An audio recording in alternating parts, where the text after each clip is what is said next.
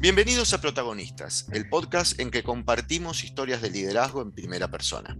Protagonistas es presentado por Aliot Advisors y Wembrands Consulting. Mi nombre es Luis Ruoco y en el episodio de hoy nos acompaña Ramiro Negro. Ramiro es un emprendedor, un generador de negocios. Entre otras actividades, Ramiro dirige Santa Catalina Clínicas de Rehabilitación, una institución líder en la neurorehabilitación clínica. Ramiro, bienvenido y gracias por acompañarnos. Hola Luis, ¿cómo estás? Te, agradezco la, invitación. Para mí es un orgullo y, me divierte un montón que, hagamos esto. Bueno, buenísimo. A mí también. Yo estaba esperando. Nos estaba costando coordinar la reunión y la verdad que estaba esperando poder hacer esta, esta charla. Ramiro, a ver, ¿por qué no le contás un poquito a la audiencia un poco quién es Ramiro Negro, quién, qué es Santa Catalina, un poco para tener contexto, qué otras cosas haces, que son varias, y así te conocen un poquito más? Bueno, Ramiro Negro, papá de Tommy y de Fran, casado de chiquito, economista de Ditela, eh, de, familia de, empresarios, tanto mi, familia ascendente personal como mi familia política son todos empresarios, entonces se nos armó una comunidad de, cosas lindas para hacer juntos. Desde, desde chico empecé a, a trabajar en Santa Catalina y fui construyendo mis primeras armas. Hoy hace, hace tiempo que, soy gerente general, soy accionista, soy director, tengo un rol como, como medio mezclado. Em, me encanta hacer cosas y, me encanta que ocurran cosas que yo no hago. Y, en ese camino ya hace unos años con, con, con, nuestra familia pensando en cómo, cómo podemos contribuir a que, a que las cosas mejoren más allá de las que ya hacemos. Em, armamos una aceleradora de proyectos de impacto eh, y fuimos dándole apoyo a, a, distintos proyectos que atendían distintas temáticas sociales y estando nosotros como mentores y armamos una, una oficina donde, donde se armó una comunidad de los proyectos que aceleramos, hemos invertido en algunos y se armó una cosa linda. Alguno trabaja hoy con nosotros en Santa Catalina, Lava, que es un, un proyecto que nació de ahí y termina siendo hoy nuestro, nuestro software factory medio permanente y estamos desarrollando un proyecto, un proyecto conjunto de, de, un GIS y un sistema de historias clínicas muy bueno.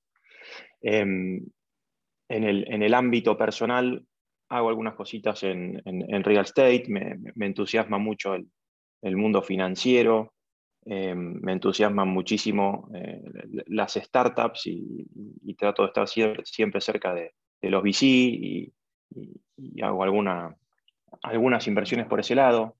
Em, tenemos campo, así que andamos con, con, la hacienda, las vacas, los terneros, qué sé yo. En, el mundo de mi, familia política, grandes empresas de servicios, correos, em, empresas de utilities, mantenimiento de las redes eléctricas, de los grandes servicios de las ciudades y, todo ese mundo, puertos. Hay, una, hay una, diversidad de, locuras que, con las que estamos vinculadas todo el tiempo que, que, a mí me apasionan. Algunas estoy más cerca, algunas estoy más lejos, pero pero tengo esa cosa de que cuando veo pasona libre me gusta correrla.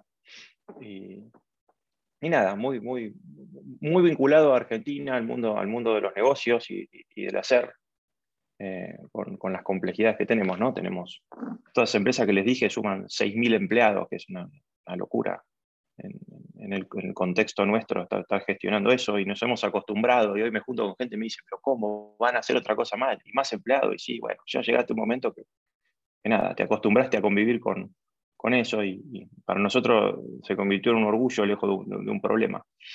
Bueno, así que nada, un poco eso, Ramiro, no, no, no quiero ser fanfarrón y hablar mucho de mí.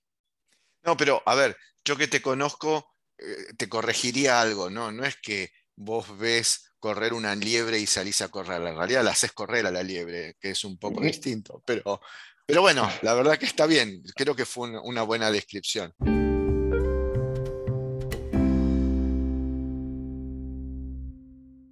Santa Catalina, clínicas de neurorehabilitación.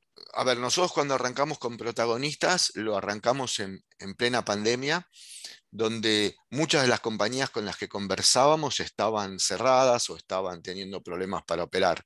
Y a ustedes les pasó todo lo contrario, ¿no? Fue una, una explosión de trabajo y una explosión de complejidad.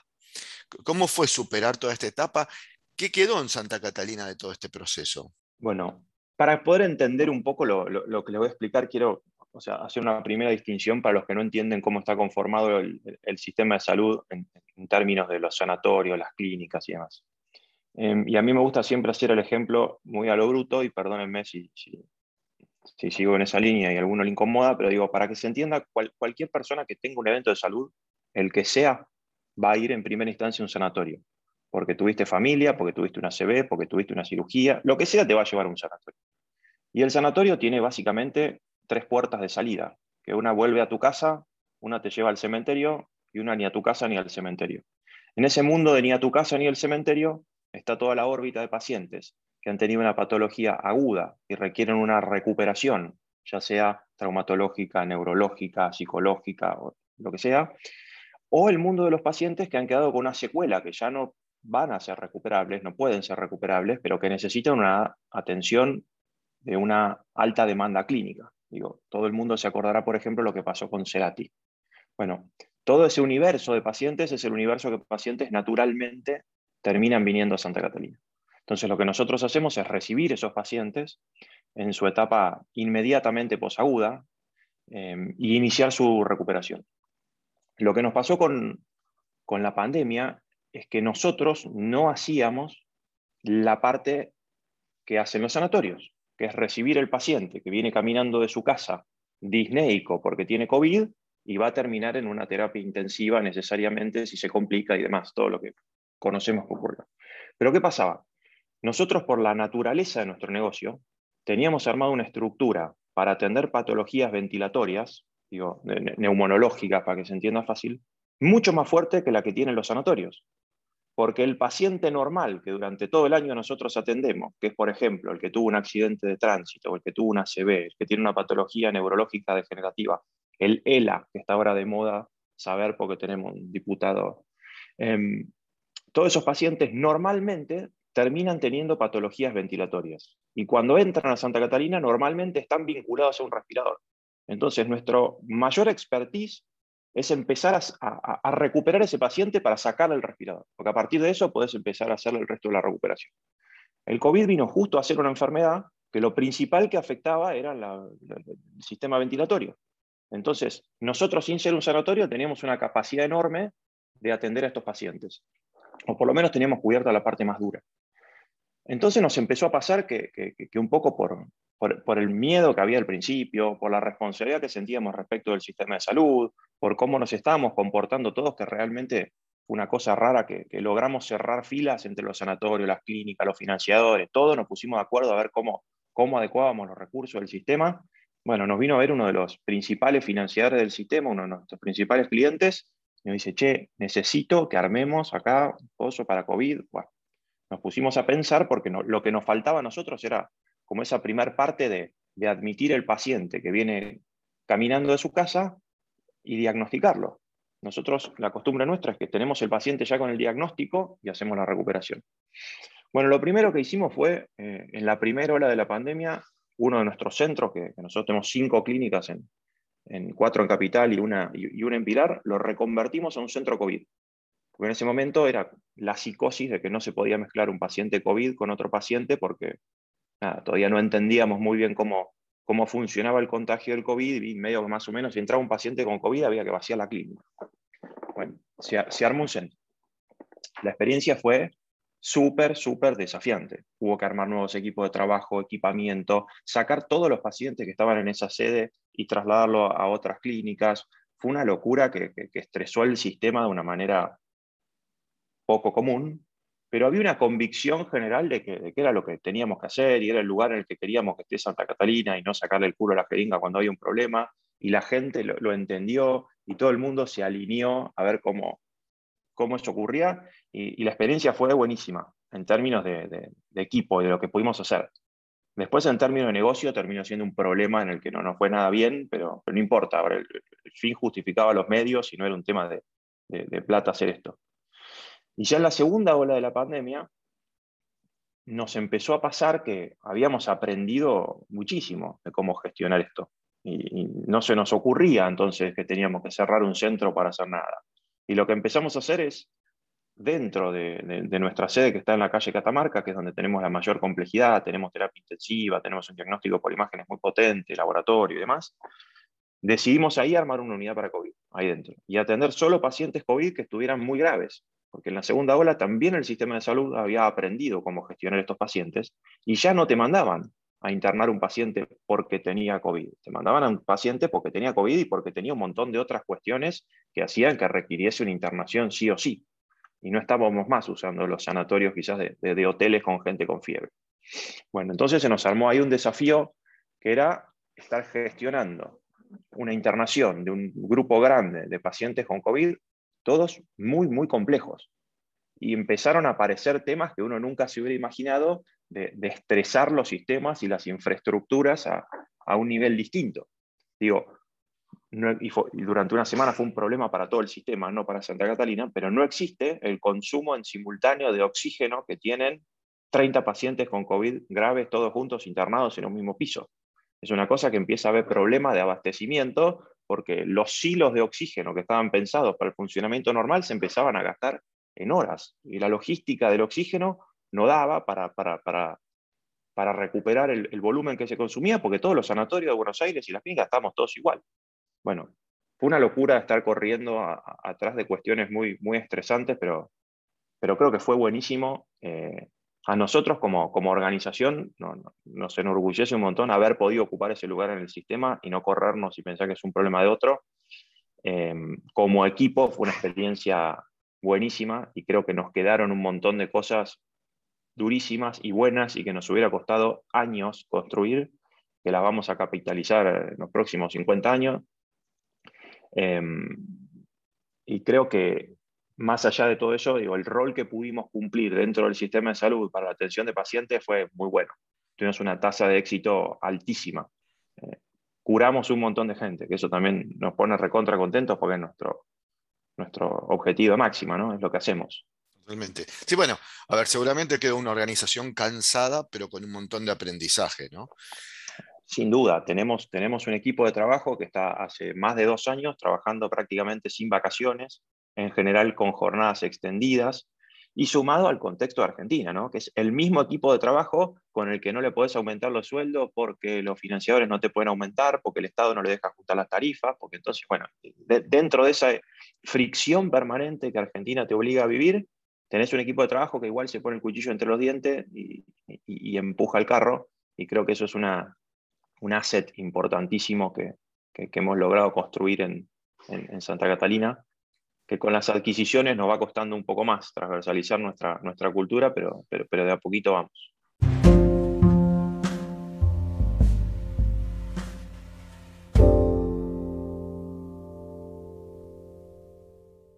Te escuchaba, y creo que todos te escuchábamos, y eh, nos olvidamos por un rato que sos economista, ¿no? Porque estabas hablando con un detalle del negocio impresionante, ¿no?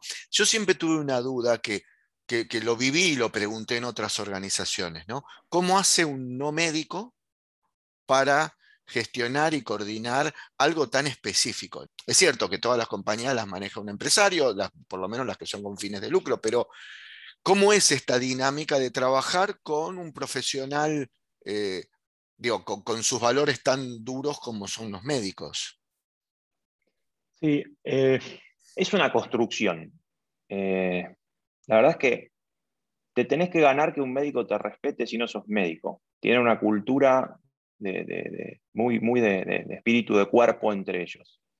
Em, pero hemos sabido armar un equipo buenísimo. La verdad es que yo hoy me siento comodísimo trabajando con, médicos. Desde que nos entendimos y, nos pudimos alinear en, un objetivo común, eh, se, resolvieron un montón de cosas. El problema primigenio que, que existe distinto de otras industrias.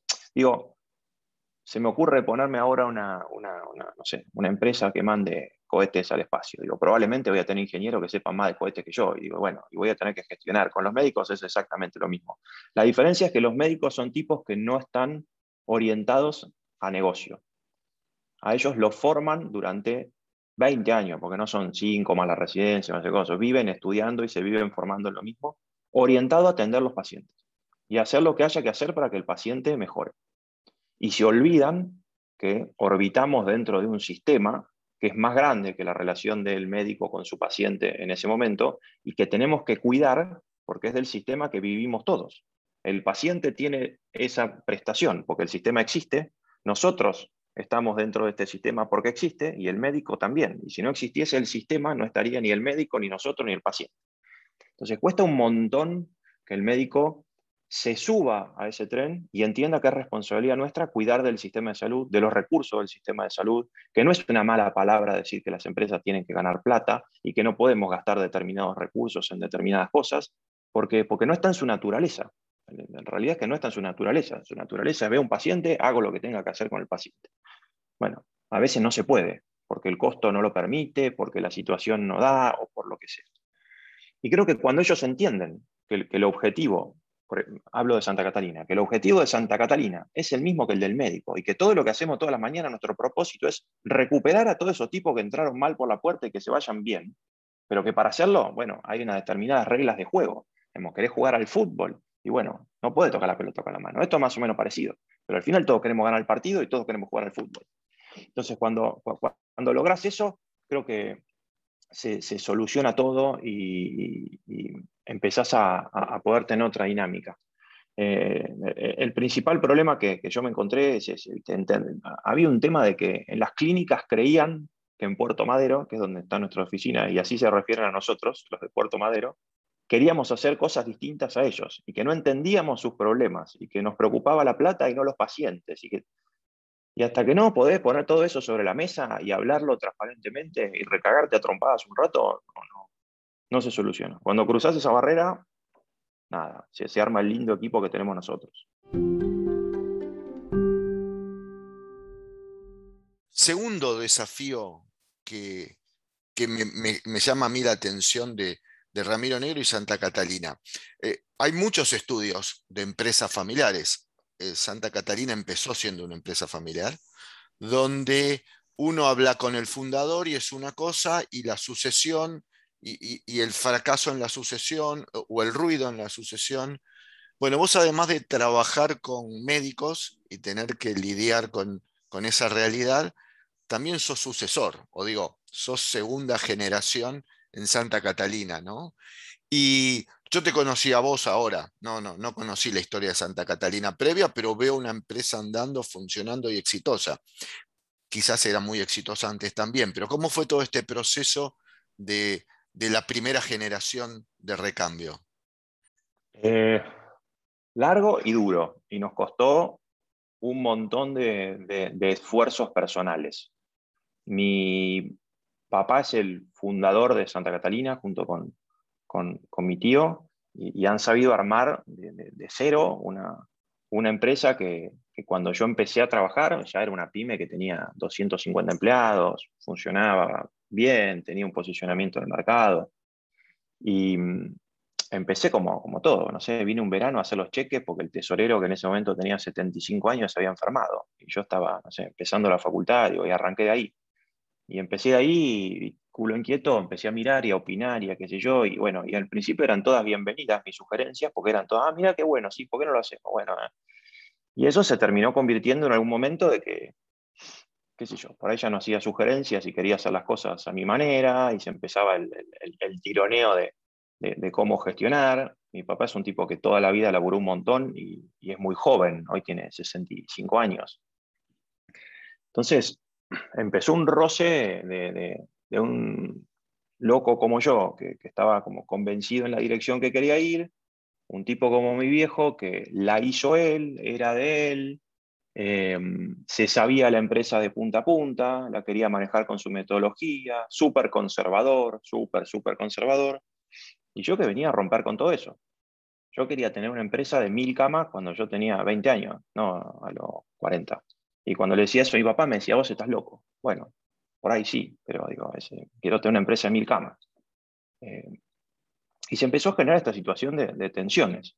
Y él que no se quería correr porque no estaba, no, estaba en el mapa de su vida que eso le iba a ocurrir, y yo que lo quería correr, y bueno, se, empezaron a generar situaciones eh, familiares, personales, en la empresa, todo un bolonqui que duró años resolver, pero que terminó después de mucho esfuerzo de, todas las partes en, la Santa Catalina que tenemos hoy, que, mi viejo ya hace años que, soltó el timón y tuve la suerte también que me apoyó mucho el entorno, mis tíos, mis primos, mi familia, es como, como que todos vieron como una consecuencia natural que yo agarrase eh, el timón de la compañía. También es fácil, viste, cuando el equipo gana, eh, es, más, fácil estar poniéndose en, esta posición, pero, pero tuve mucho apoyo, inclusive del equipo.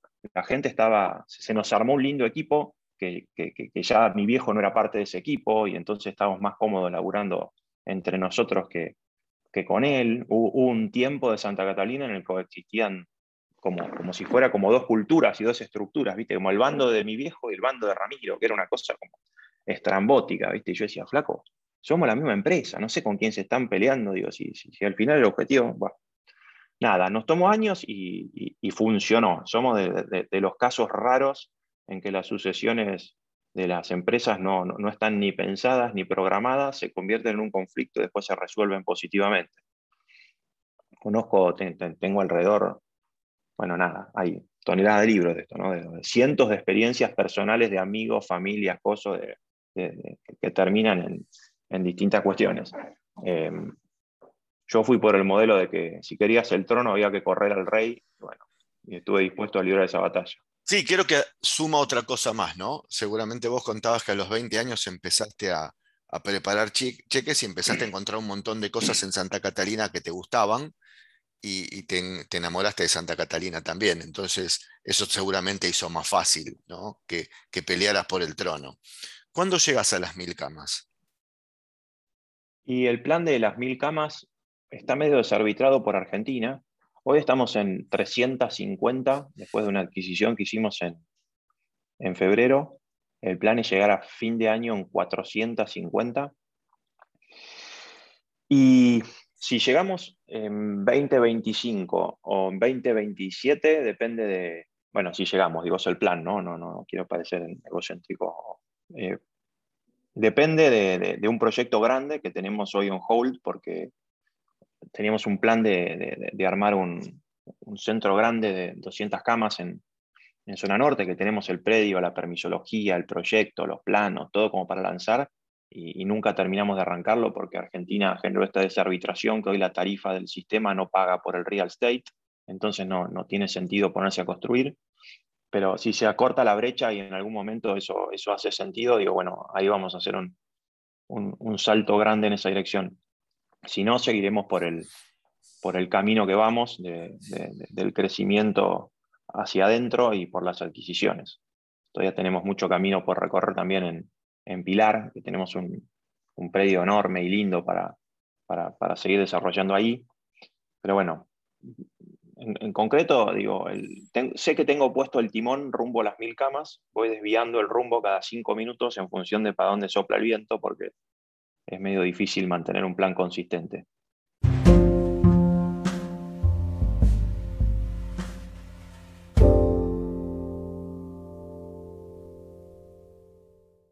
Hablamos de Santa Catalina, hablamos de tu experiencia, de cómo llegaste hasta acá. ¿Qué es liderar? ¿Cómo es que estás construyendo esta Santa Catalina y cómo es que estás acompañando desde la aceleradora de negocios a nuevos líderes? ¿no? ¿Cuál es tu visión del liderazgo? ¿Cuáles son los rasgos que llevan a un líder al éxito?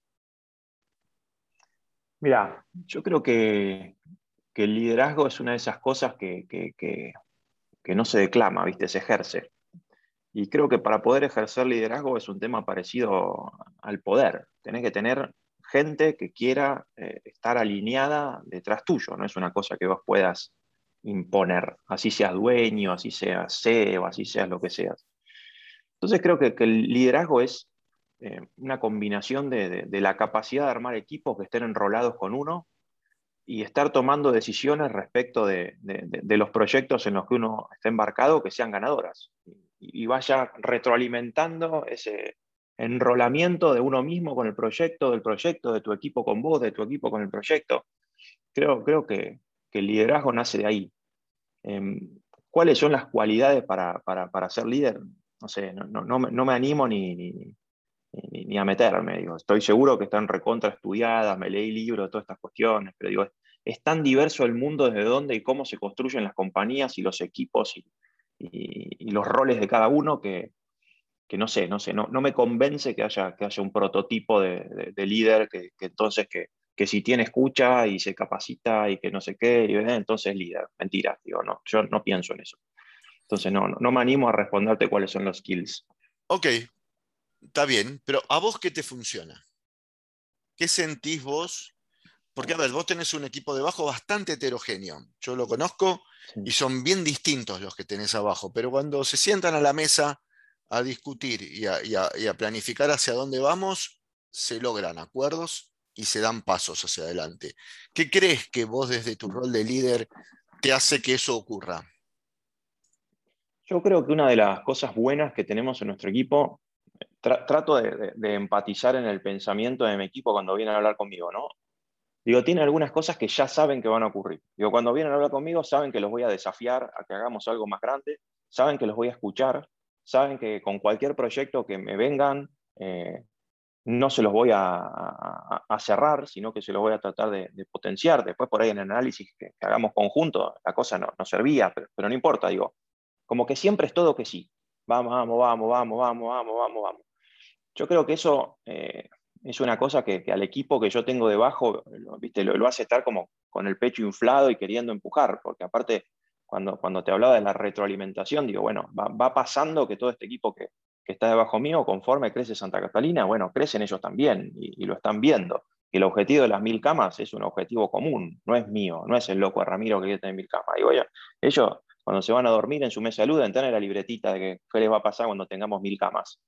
Entonces yo creo que que ese espacio de que podemos hacer cualquier cosa eh, es súper, súper potente. Em, creo que esa es mi mayor virtud, ¿viste? Yo soy, yo, soy más un desarrollador de negocios que, un SEO. Yo, lo, hemos hablado un montón. A mí hay montones de las cosas que hacen falta para ser SEO que me aburren. Y mi equipo lo sabe y nos reímos de mí mismo y me burlamos de las cosas que no hago y ya saben lo que yo no voy a hacer y decir, no sé, eso es problema tuyo, a mí no me lo contés. Y se nos generó esta, esta relación, somos como casi amigos. Entonces, creo que, esa cercanía en lo personal, esa no barrera de, ninguna, de, ninguna cuestión, eh, y que está la hoja en blanco permanentemente para, hacer volar cualquier idea que aparezca, eh, es un espacio para trabajar que, que, es poco común y que a la gente le entusiasma un montón. Y a mí también. Y el Te espero en Mar del Plata, ¿no? Es el, el, Te espero en Mar del Plata. Exactamente. Eso me hace, me hacen bullying. Bueno, el bullying es nuestra forma de dar amor en Santa Catalina. Nosotros en, en nuestras reuniones permanentemente nos estamos chicaneando así con amor y, nos reímos de nosotros mismos. Y el Te espero en Mar del Plata es una, una, una expresión que yo uso mucho de decir, che, mi rol es ponernos de acuerdo en lo que vamos a hacer. Y el de ustedes es hacerlo. Entonces, listo. Si dijimos que vamos a estar mañana a las 3 de la tarde en Mar del Plata, bueno, yo mañana a las 3 de la tarde te espero en Mar del Plata. ¿Qué pensás hacer vos para llegar a Mar del Plata? No sé, es un problema tuyo. Yo no me voy a ocupar. Mientras que no violes ninguna norma, ninguna cuestión ética o política de la compañía, qué sé yo, digo, bueno, hacelo como vos quieras. Y yo creo que es, eso también es una de las cosas que, al equipo que trabaja conmigo eh, le gusta un montón. Es como, no, no, no, hay, no hay métodos, no hay formas, no hay reglas, no hay nada. Le digo, bueno, listo, dijimos a las 3 de la tarde en Mar del Plata. ¿A vos te funciona ir en bicicleta, andar en bicicleta? ¿Te funciona ir en avión, andar en avión? ¿Qué sé yo? No sé, el objetivo de las 3 de la tarde en Mar del Plata, check, no check. Sí, yo, yo conociéndolos, ¿no? Esto me permite opinar. Eh, creo que lo que le pasa a, tu equipo es que se forman parte de algo que los motiva. Y entonces, y, se sienten, alguno de ellos en algún momento me, comentó, mira, e, es como que estaba pasando el, colectivo que yo quería para mi vida y me pude subir, ¿no? Y entonces es como que tienen esa motivación plus, ¿no? Creo que tiene que ver con el éxito del negocio, creo que tiene que ver con este estilo de, de estar todo el tiempo buscando, que a veces se hace cuesta arriba, ¿no? Pues estamos todos los días pensando cosas nuevas, pero bueno, es parte del desafío. Así que bueno, buenísimo.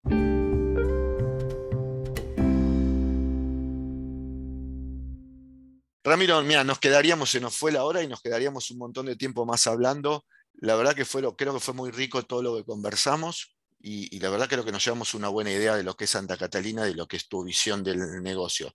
No sé si te quedó algo en el tintero que te gustaría compartir con la audiencia alguna experiencia personal que, que te haya ayudado y que le transmitís habitualmente a quienes acompañás desde la aceleradora de negocios y, ya con eso vamos cerrando, si te parece. La aceleradora es un espacio espectacular, ¿viste? Es, eso es un tema filantrópico, casi que, lo hacemos más, más, por nosotros que por otra cosa. Nos enorgullece tanto y, está tan bueno estar en contacto con, con, los emprendedores que, nada, en realidad se pensó desde ese lado, ¿no? Cuando dijimos, ¿qué podemos hacer nosotros para contribuir a la sociedad un poco más de lo que ya contribuimos? Y bueno, cuando juntamos los skills de los que estábamos en la mesa, dijimos, bueno, nos sale bien empujar negocios. Entonces digo, ¿por qué no buscamos emprendedores que tengan negocios que vayan a generar impacto social o ambiental y ayudémoslo a, que ocurra? Y entonces lo que se hizo eh, cuando armamos a Hacerla Rodar fue armar un equipo de, de coach, gente de administración, em, armamos una oficina en, Palermo y demás, y empezamos a, entender dónde estaban estos semilleros de, chicos con ideas que no, no, habían todavía podido volar, para, para, ver por dónde íbamos a pasar la zaranda, a ver qué nos parecía interesante y cuando había un match de algo que nos parecía interesante, ayudarlo. Y nos costó un montón, al principio fue un ramp-up largo, ¿te imaginas que meterse mm. en el mundo del ecosistema emprendedor y todo? Digo, para nosotros somos unos outsiders total, o éramos por lo menos. Así que empezamos a poquito. Y de a poquito empezaron a aparecer los proyectos que nosotros decimos, wow, ¿de dónde salieron estos pibes? Qué buena esta idea, ¿cómo nadie está haciendo esto? Y bueno, y, empezamos nosotros, eh, nosotros digo, mi suegro, mis primos, yo, empresarios amigos que se quisieron sumar, a mentorear proyectos. Entonces, la dinámica es que a principio de año se hace como la selección de los proyectos, vienen y hacen sus pitch, qué sé yo. Después quedan como la terna de los que nos gustaría acelerar y nos los distribuimos entre distintos, entre distintos coach, eh, mentores, le llaman. Y lo que haces es entender la problemática de, lo que quieren armar normalmente es volver a rediseñar el plan de negocios, porque, porque vienen con cuestiones muy soñadoras o con cosas que por ahí son débiles para enfrentar el sistema, em, y, y, tratás de convertirlo en... El objetivo es tratar de convertirlo en una cosa en la que nosotros invertiríamos. Y no ponernos después a invertir, porque nos saca el foco de ser mentores, por más que igual después nos carteamos jugando al solitario y terminamos haciéndolo igual, pero el objetivo es convertirlo en empresas invertibles y acercárselas a nuestros amigos que se dedican a invertir en SID, en lo que sea. Y la experiencia es espectacular. Cuando vos te juntás con estos flacos que están, que dejaron por ahí eh, sus trabajos, que no están ganando un mango, que la mujer lo está reputeando por lo que está haciendo y que está convencido, que quiere, por ejemplo, ahora estamos invirtiendo en el primer proyecto que aceleré yo que se llama Sumatoria. ¿Qué quería hacer Sumatoria? dice, tenemos que bajar el costo financiero que le cobran al pobre tipo que quiere comprar una moladora para trabajar y termina cayendo en estas empresas que le cobran 400% de tasa y qué sé yo, y lo destrozan. Y entonces empezó a ver, bueno, ¿cómo hacemos para poder financiar las microinversiones productivas de todos los cuentapropistas que quisieran trabajar y no pueden? Bueno, vino al principio con un modelo, si me escucha se va a morir de risa, vino con un modelo de que quería buscar donaciones para hacer eso, qué sé yo, bueno, que te imaginas todo lo que le dijimos. Bueno, un, par, de, un par de años después está ahora eh, lanzando la, plataforma, tiene, tiene el fondeo, tiene la herramienta, compraron una institución de, microfinanzas que ya existía para usar de, trampolín y está empezando a adjudicar los primeros créditos. Bueno. Eso para nosotros es una locura. Es una locura. ¿Te imaginas que yo pensar que dejen de afanarle al tipo que necesita comprar una caja de herramientas? Es una locura. Y encima hay una, empresa que está ganando plata en el medio de eso. si existiesen miles de estos en Argentina, digo, bueno, tendríamos un mejor país, ¿viste? Y bueno, y, ahí es donde, donde nos gusta empujar y, nos satisface un montón. Bueno, me, hace sentir incómodo. En algún momento voy a tener que eh, dedicar algunas horas filantrópicas a, colaborarte con eso. Bien, bienvenidísimo. Siempre, siempre estamos en, la, búsqueda de mentores porque después tenemos más proyectos que mentores y no queremos asumir compromisos que no, podemos. Bueno, Ramiro, muchísimas gracias. La verdad que se nos fue la hora, pero, pero con gusto. Eh... Luis, igual, lo disfruté un montón. Bueno, y muchas gracias a todos por acompañarnos en este nuevo intercambio de ideas. Los invitamos a que nos sigan en nuestro sitio web www.protagonistas.live o se suscriban al podcast en Apple Podcasts o Spotify. Este podcast es patrocinado por Wembrands Consulting y Elliott Advisors y es producido por Malu Ceballos. Los esperamos en nuestro próximo episodio para seguir compartiendo historias de liderazgo en primera persona.